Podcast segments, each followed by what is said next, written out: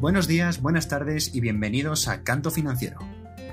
Un espacio participativo en el cual nuestro asesor y formador financiero Pablo del Canto hará un recorrido general en tan solo 8 minutos sobre las principales noticias de la actualidad financiera.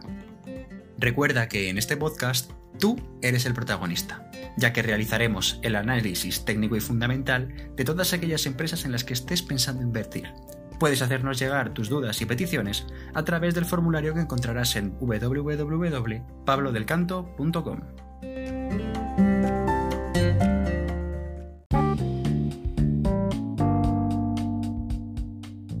En este episodio vamos a romper unos cuantos tópicos, y es que venimos a hablar del sector del cannabis, un mercado que se encuentra al alza debido a un cambio de visión mundial, ya que está, teniendo ciertas ventajas en los mercados. Pablo, ¿qué tal estás? ¿Nos vamos a un mercado en el que el cannabis está dejando de ser mal visto?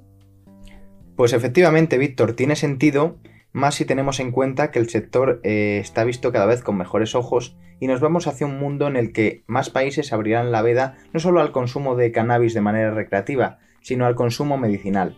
Tenemos el ejemplo reciente en Estados Unidos, en el que el 4 de diciembre se aprobó el proyecto de ley por el cual el cannabis dejará de ser una sustancia prohibida en los Estados Unidos. Ahora solo queda que el Senado apruebe la propuesta, algo que yo personalmente creo que podremos ver en los siguientes meses. De darse ese caso, estamos hablando de que se estaría abriendo un mercado de 400 millones de personas. O sea, en, en, resumen, nos vamos hacia un mundo en el que el cannabis está dejando de ser mal visto, ¿vale? Si nos vamos a las proyecciones de consumo de cannabis, vemos que aumentan año tras año y que las proyecciones es que sigan aumentando. Por lo tanto, si juntamos eso con además una reducción de costes aplicando cada vez más tecnología en la producción, estas empresas mejorarán los márgenes de todo el mercado. Vaya, pues es muy interesante, Pablo, lo que nos comentas, ya que hasta hace poquísimo este sector estaba muy mal visto y nadie invertía en ello, pero por lo que se ve ahora parece una inversión rentable o al menos atractiva. Como viene siendo frecuente en este podcast, cuéntanos, Pablo, ¿qué empresas nos traes hoy para, para analizar de este sector concretamente? ¿En cuáles nos recomiendas invertir? Bueno, pues voy a empezar hablando de una empresa que se llama Canopy Grow Corporation. Es una empresa que se dedica tanto a la producción como a la distribución y venta de cannabis con fines recreativos y médicos. Principalmente el mercado lo tiene en Canadá y Estados Unidos, también un poquito en Alemania y Reino Unido. Los productos varios, tenemos eh, flores secas, que sería para el consumo recreativo, pero también tenemos aceites y concentrados que sería pues para tratamientos en determinadas enfermedades crónicas. Eh, es una empresa que sigue perdiendo dinero, pero que poco a poco va a ir mejorando los márgenes y que se espera que pueda conseguir unos beneficios más sólidos a partir de 2023. La segunda empresa de la que voy a hablar es Aurora Cannabis. Es una empresa que produce y distribuye productos de cannabis medicinal en todo el mundo. Trabaja varios segmentos de la cadena de valor dentro del cannabis, en la que incluimos no solo la distribución y la producción del, del cannabis, sino que también incluimos cosas como la ingeniería y el diseño instalaciones para gente que la quiera producir. También se mete un poquito en la investigación genética, tiene un negocio un poquito más diversificado. La empresa debe mejorar los márgenes, previsiblemente con todo lo comentado anteriormente, esperamos que mejoren y además tenga un mayor eh, mercado. Por lo tanto, creemos que a medio y largo plazo será una buena empresa. La deuda además la tiene bastante bien cubierta esta empresa. Muy bien, Pablo, pues bastante interesante la verdad lo que llevamos hasta ahora, pero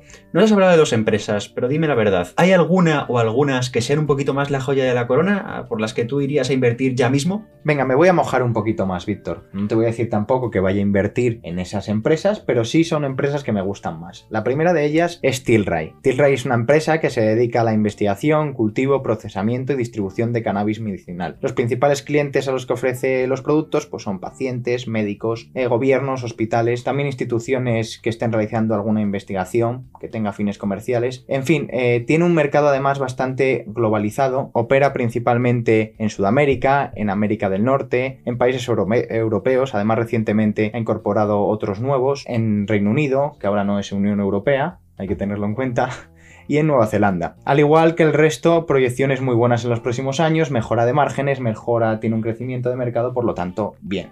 Y la siguiente empresa de la que os voy a hablar, que también me gusta, igual que Tilray, ya luego os explico el por qué, es una empresa que se llama Apria y que cultiva, procesa, produce y comercializa cannabis medicinal, aunque también tiene cannabis recreativo. Como en todas las anteriores, necesita mejorar los márgenes para empezar a generar unos beneficios sólidos. Previsiblemente, con todo ese, con, eh, todo ese mercado que tiene por delante, creemos que lo va a mejorar. ¿Y por qué me gustan estas dos? Bueno, porque Apria y Tilray materializan una fusión que se va a producir en mayo, que seguramente haga que sea una de las mayores empresas de producción de cannabis a nivel mundial. Yo creo que va a ser la mayor, pero bueno, tampoco se puede garantizar. Tilray además en los últimos meses ha cerrado dos acuerdos importantes para comercializar productos tanto en Francia como en Reino Unido. Seguramente le sigan otros países en los próximos meses, ya lo veremos, pero es muy probable. Eh, además, después de la fuerte corrección que se ha producido a raíz de las fuertes subidas de las últimas semanas, que sí que eran bastante especulativas, tal vez se presente una nueva oportunidad de que podamos entrar a, a estas empresas y que podamos estar en un mercado que va a seguir creciendo. Vaya, vaya, qué interesante Pablo. Ahora entiendo por qué nos tenías estas dos últimas joyas reservadas para el final. Pero yo tengo dos preguntas antes de pasar un poquito más a, dar una opinión concreta.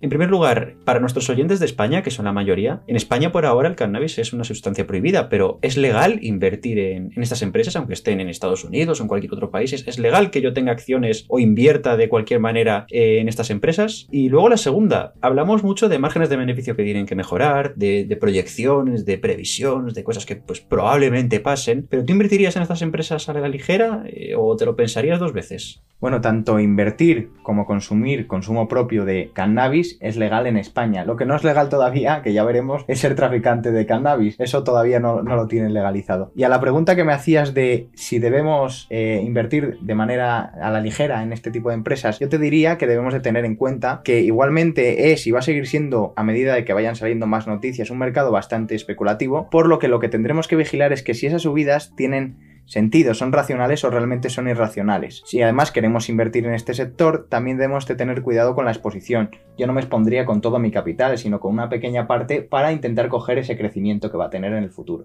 Bueno, pues Pablo, ya nos has resumido cuatro empresas que tienen bastante buena pinta para invertir. Nos has contado un poquito cómo está este sector, pero así en conclusión, ¿qué podríamos dar a entender a nuestros oyentes de, este sector? ¿Qué acciones les recomiendas o, o, realmente cómo pueden interpretar los resultados de, comentados en este podcast? A modo de resumen, yo les diría a nuestros oyentes que sí que estaría bien tener una parte expuesta en este sector, si más, si tenemos en cuenta que es un sector que se espera que para 2024-2025 pueda duplicar el volumen de facturación respecto a lo que tiene en 2020. Por lo tanto, creo que sí que es bueno estar un poco expuesto. Pues muchísimas gracias, Pablo. Dicho esto, animamos a nuestros oyentes a tener en cuenta todos tus consejos. Y también les recordamos que pueden participar en cualquier episodio del Canto Financiero. Recientemente hemos incorporado en nuestra página web, pablodelcanto.com, la opción de participar a través de mensajes de voz. Por tanto, animamos a todos nuestros oyentes no solo a participar por escrito, como habéis hecho hasta ahora, sino también a mandar mensajes de voz de manera que podamos insertarlos en este podcast y podéis participar. O incluso a venir a participar en directo. Todo desde www.pablodelcanto.com. Sin más dilación, nos vemos en el siguiente episodio. Hasta luego.